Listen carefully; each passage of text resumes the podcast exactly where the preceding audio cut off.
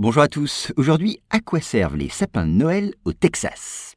Alors vous le savez peut-être, mais les éléments naturels et notamment les nombreuses tempêtes qui les frappent contribuent à l'érosion des côtes du Texas, comme d'autres secteurs du littoral américain d'ailleurs.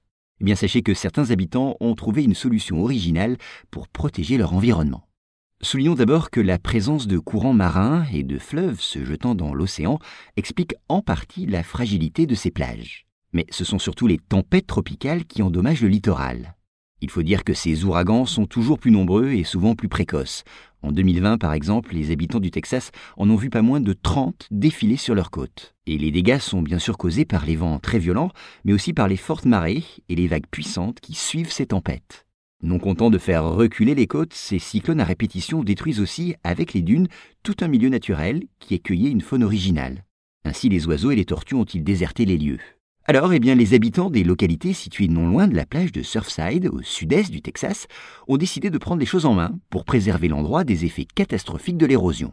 Il faut dire que dans la mesure où les tempêtes ne les frappent pas toujours directement, ils ne peuvent guère compter sur l'aide des pouvoirs publics. Alors, ils ont trouvé un moyen singulier pour lutter contre les éléments. En effet, ils recyclent les sapins de Noël.